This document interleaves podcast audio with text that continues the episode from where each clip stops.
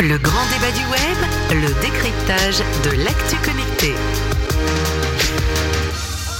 Bonjour à tous et bienvenue dans le grand débat du web. C'est déjà le numéro 4, version radio sur Radio Village Innovation. Chaque semaine avec l'actualité connectée et trois experts du web qui viennent nous en parler. Et tout ça se prolonge en podcast dans ce qu'on appelle la longue traîne. En fait, dans dix ans, vous serez encore en train d'écouter cette émission peut-être, qui n'aura plus aucun intérêt évidemment parce que les sujets seront complètement vérolés d'ici là. Mais ça aura valeur de, je sais pas, de témoignage historique pour les futures générations qui écouteront donc nos trois experts du jour parler des monnaies virtuel, bulle ou pas. Dans 10 ans, on aura la réponse. Et faut-il vraiment se méfier de Facebook? Facebook sera-t-il encore là dans 10 ans? Il y a des chances.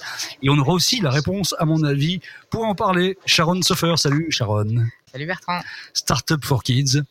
C'est pour les enfants, c'est pour les ados, c'est leur montrer que c'est là que ça se passe en fait, le web.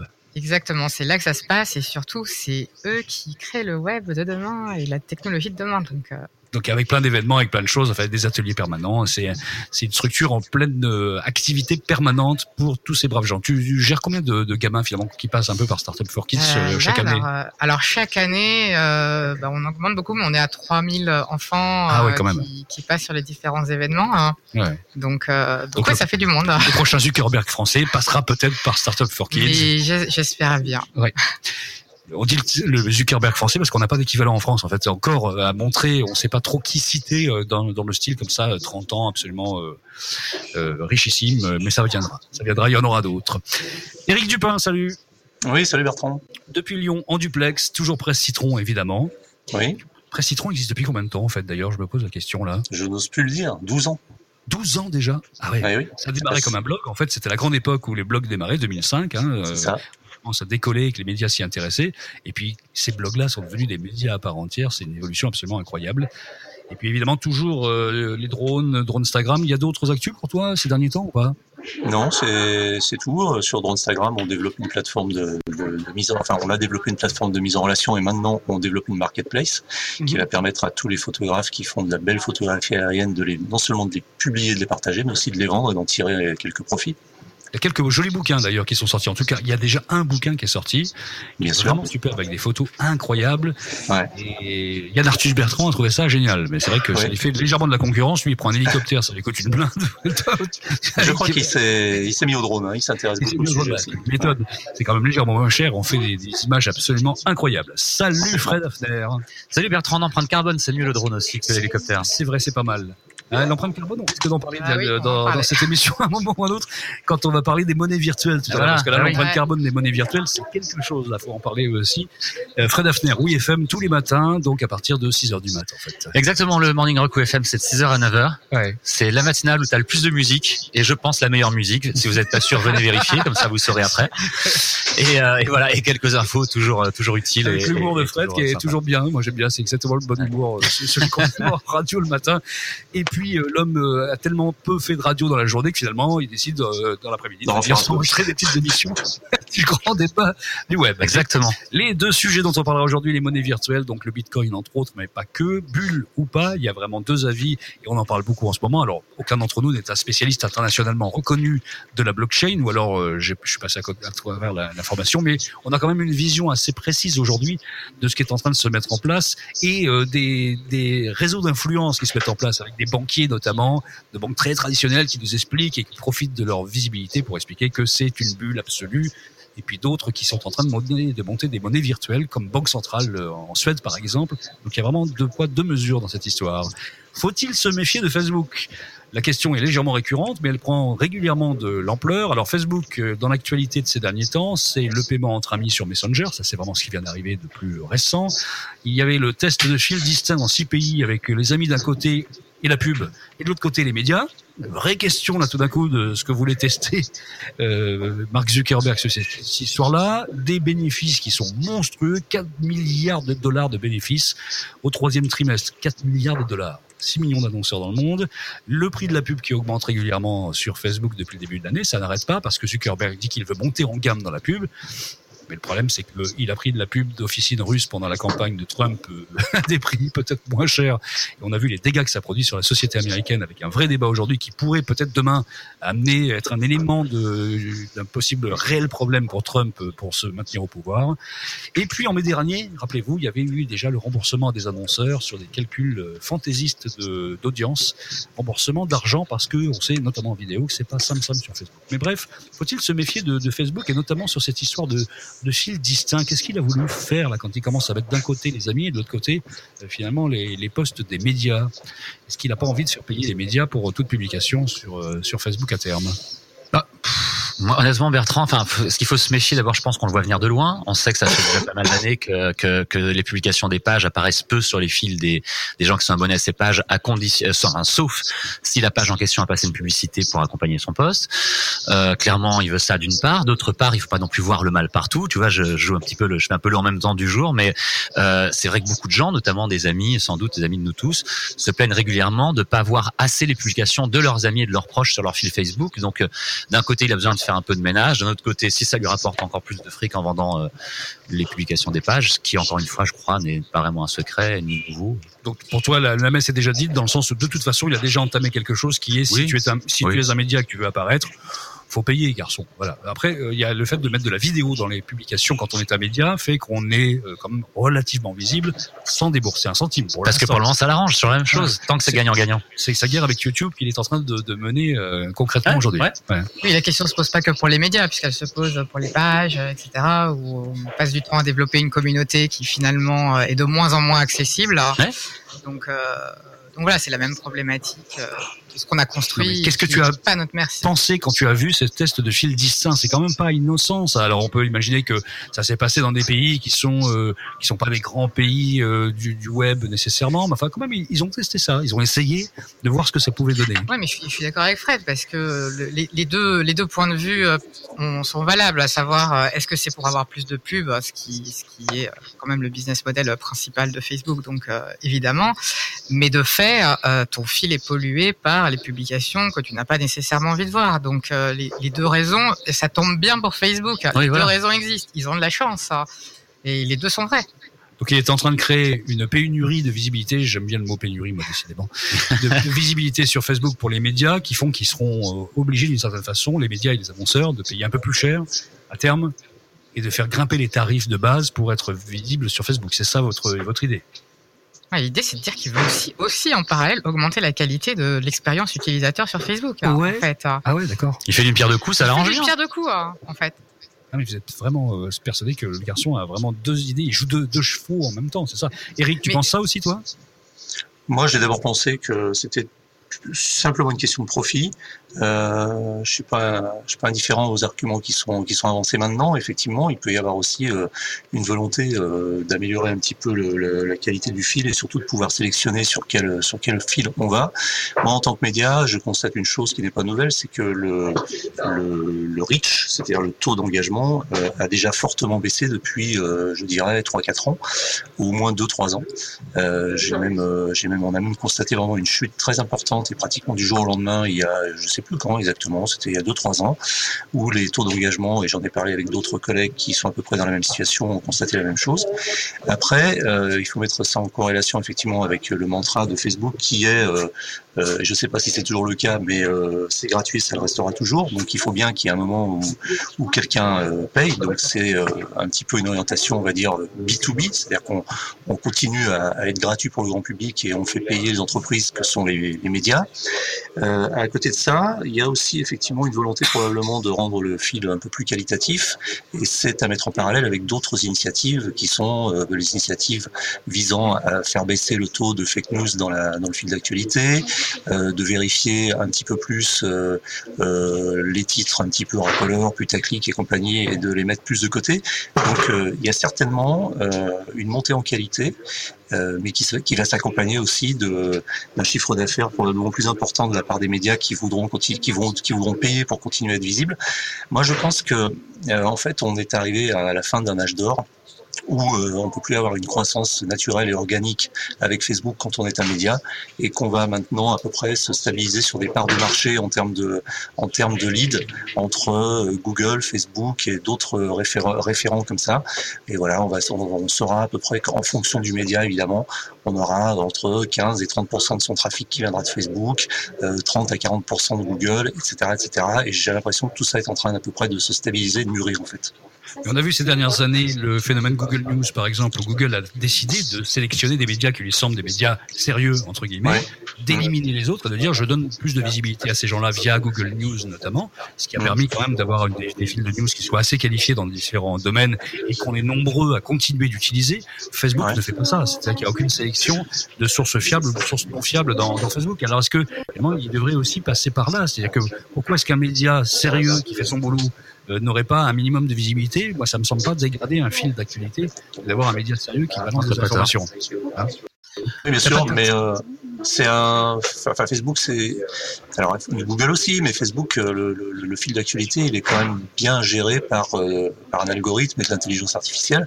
Et finalement, bah, c'est peut-être un petit peu l'intelligence, c'est un petit peu le reflet de ce que souhaitent, ce que demandent les gens. Et puis euh, c'est un média, enfin si on considère que c'est un média, bah, ça, participe de la diversité. Si on veut des informations factuelles, sérieuses, et ben on va sur Google News, où là il y a une sélection algorithmique, mais aussi des éditeurs humains.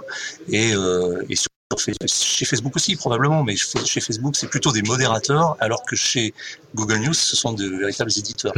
L'algorithme de, des news de Facebook, personnellement, je trouve vraiment pas très bien foutu. Je me sers beaucoup de Facebook, j'ai pas mal de, de, monde dessus, donc on peut imaginer que l'algorithme a suffisamment d'informations sur moi pour mieux me cibler que ce qu'il ne fait. Ah oui. Et franchement, je trouve ça, enfin, ça me balance des choses sur lesquelles je ne clique pas et qui ne m'intéressent pas, essentiellement.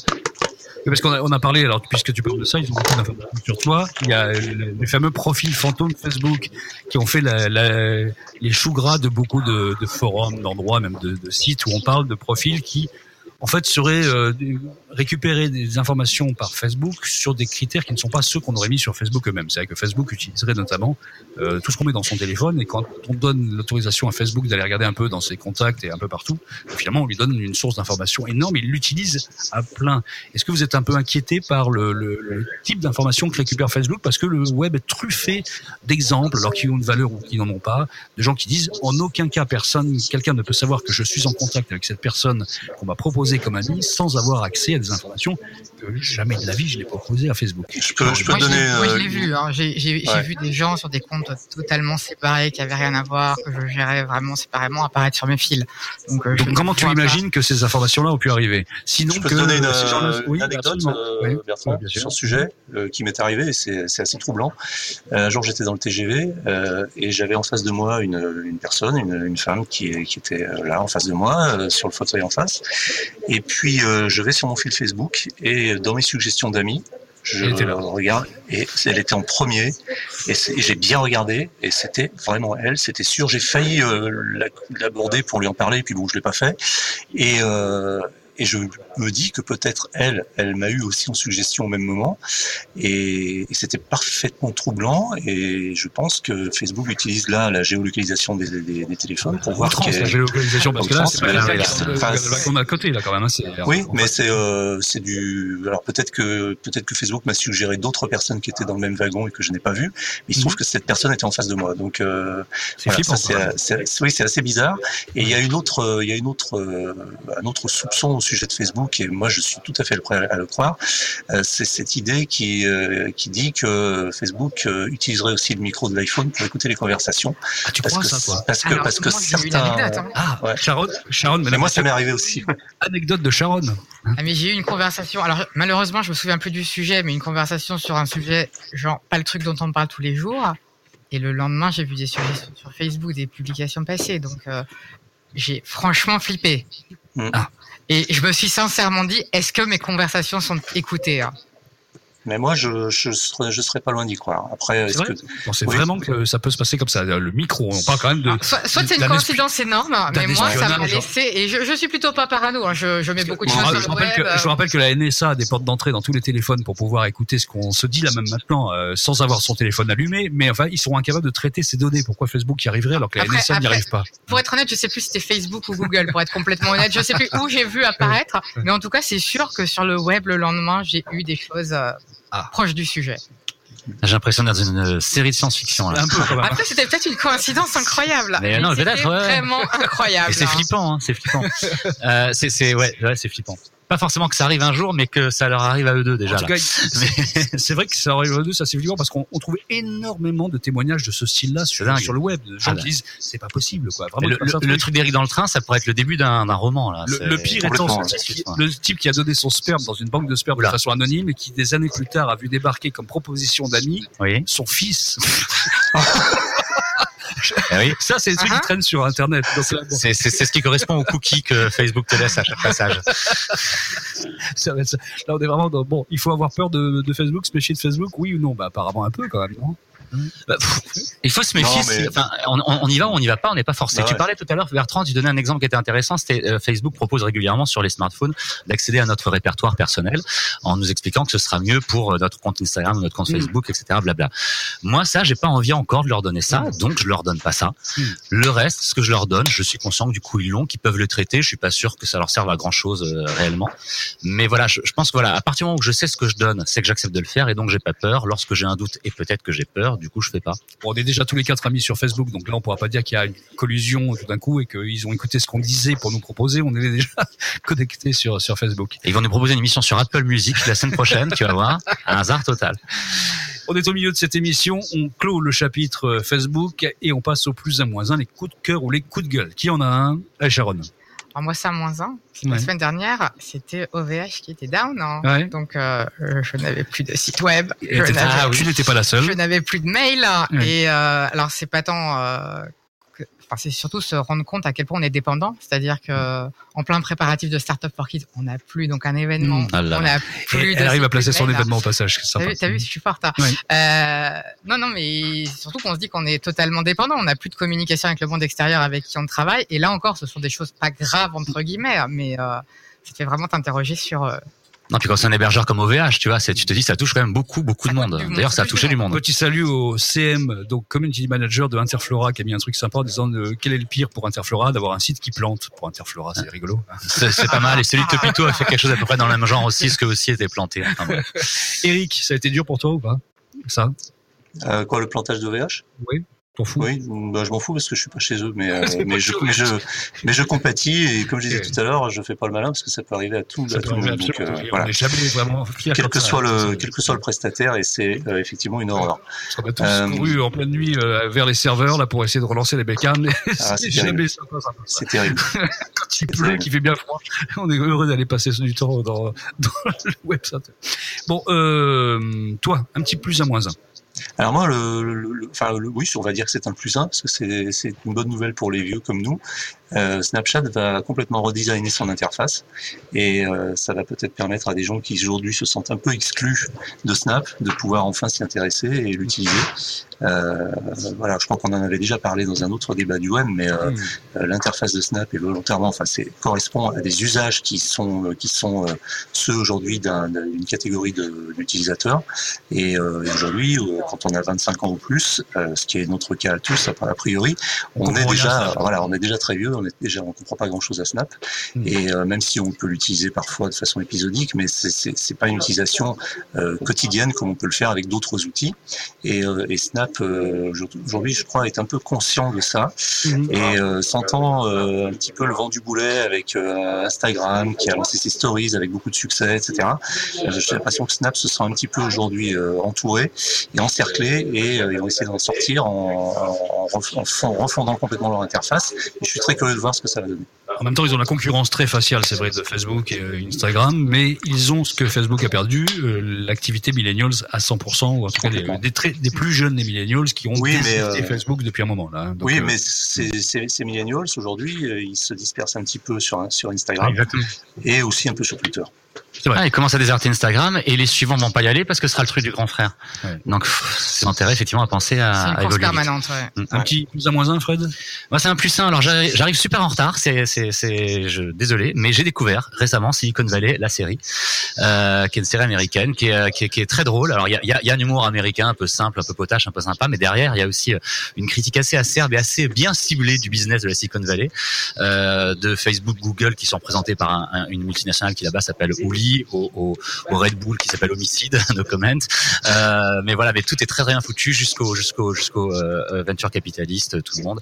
Euh, le truc est très drôle. Il y a quatre saisons, c'est assez court et c'est très très drôle. Ça se trouve partout sur Internet. Silicon Valley. Merci Fred. Le deuxième sujet de ce grand débat du web, les monnaies virtuelles. Est-ce une bulle ou pas? Alors là, il y a des articles à foison partout, avec d'un côté, non non, c'est pas une bulle, ça va continuer à grimper. Vous avez les fans donc je fais un peu partie, je dois avouer, je fais mon coming out là-dessus, je suis assez fan de ce qui se passe et j'attends avec impatience que ça continue à grimper, pas le Bitcoin, un peu trop cher, un peu trop tard pour moi, mais d'autres monnaies virtuelles, et puis il y a ceux qui vous annoncent que ça va se casser la figure assez rapidement. C'est le cas notamment de Kenneth Strogoff, qui est un chroniqueur, euh, un professeur à l'université de Harvard, qui a chroniqué dans les échos le fait que la bulle va exploser de toute façon, parce qu'il dit en fait ce qui fait la valeur de tout ça, et du Bitcoin notamment, c'est le fait qu'on est sur un anonymat des transactions, et comme les États sont en train de vouloir mettre leur nez là-dedans, ben finalement ils vont aller casser euh, le principe même de l'anonymat qui fait euh, l'intérêt du Bitcoin, et peut-être que la bulle va exploser d'elle-même récemment, le Bitcoin euh, était en train de flirter avec les 7500 dollars, quelque chose comme ça. C'est absolument euh,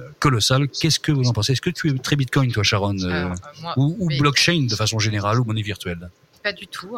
Mais pas du tout. Mais ce qui, ce qui me pose euh, question, c'est surtout la consommation en électricité du Bitcoin. Ah, d'entrée de jeu. Ah ouais, non, mais moi direct. Et euh, c'est un sujet qui me. Bon bah on va passer directement à Eric là-dessus parce qu'Eric a fait un très bel article sur euh, sur Presse Citron là-dessus, qui expliquait concrètement. tu as des chiffres en tête, Eric, c'était absolument incroyable. Chaque transaction Bitcoin coûte en électricité, mais vraiment quelque chose d'incroyable. Oui, en gros, euh, des études ont montré que, ça, chaque transaction euh, représentait la consommation d'un foyer américain moyen pendant une semaine.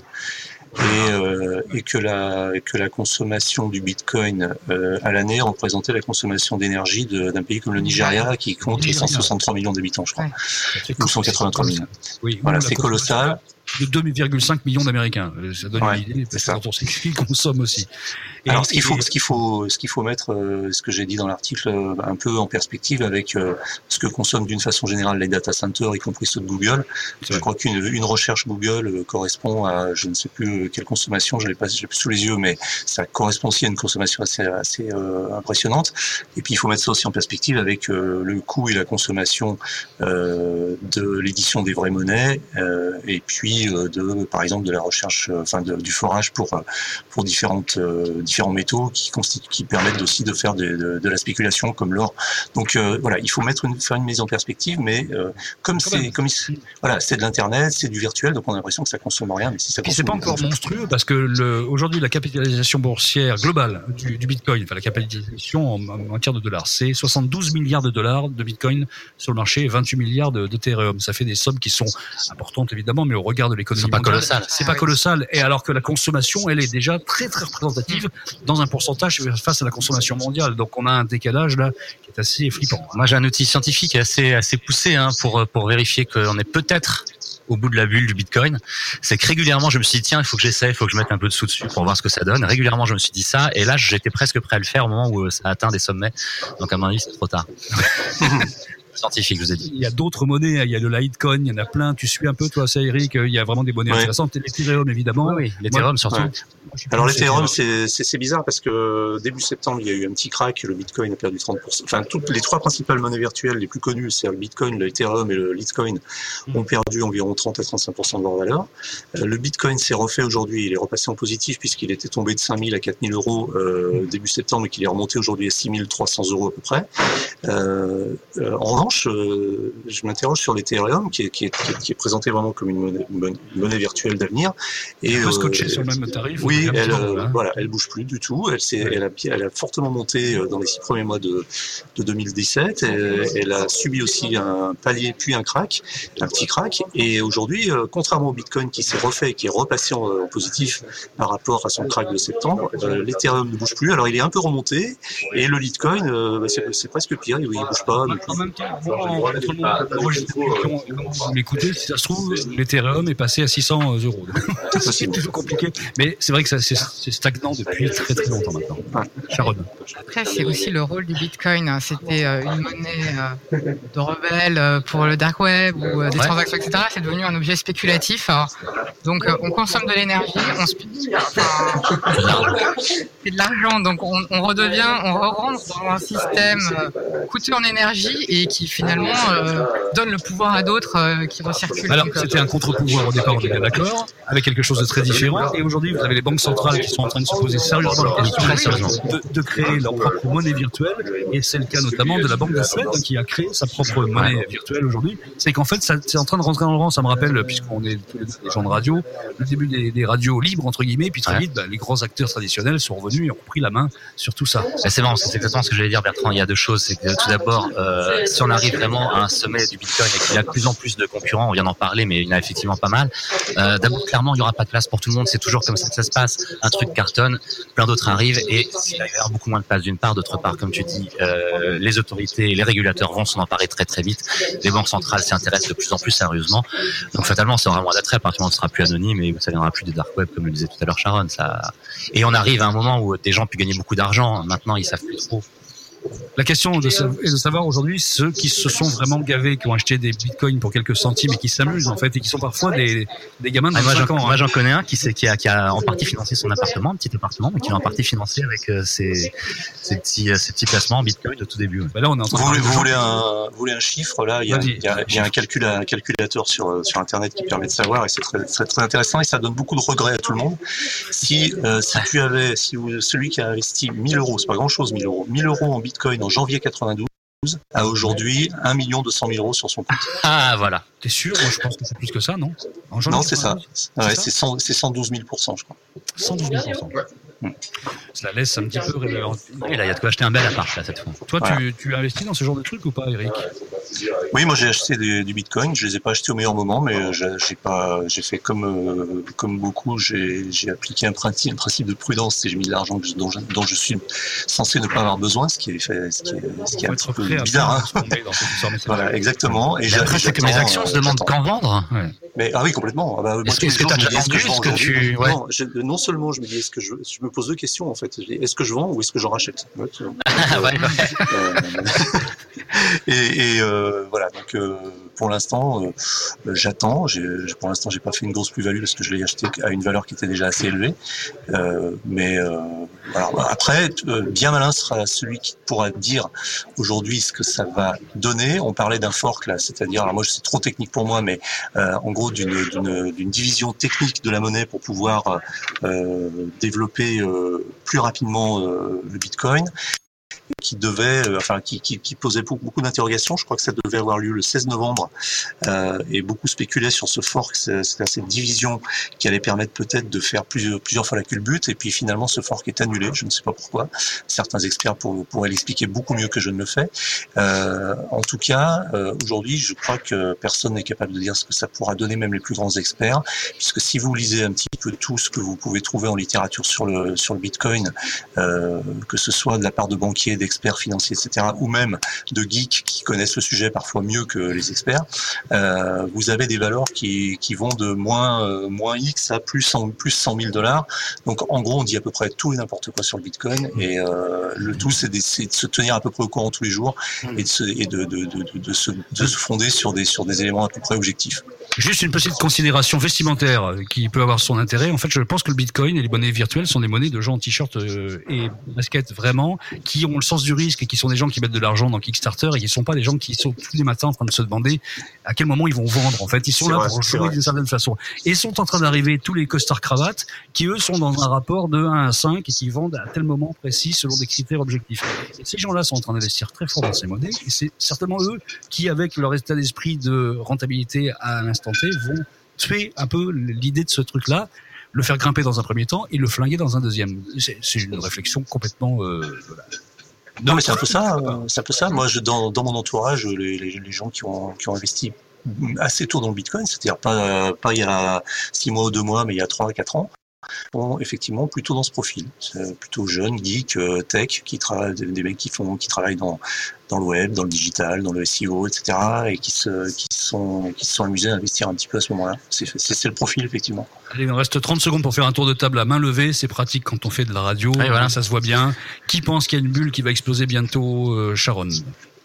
J'avoue que j'ai même pas un avis sur la question, mais, euh, mais alors un point, le truc spéculatif, euh, c'est voilà. Bon Fred je, Comme Sharon, comme Eric, je suis pas un grand spécialiste de ça, mais disons que je pencherais plus du côté euh, explosion de la bulle. Ouais. ouais. Mais j'ai pas forcément un court terme, un moyen terme, oui.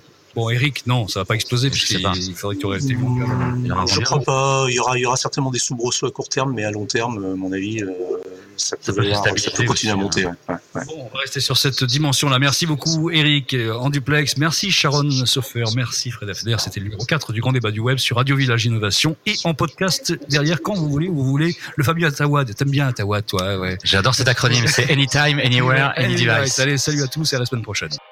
Le Grand Débat du Web, le décryptage de l'actu connecté.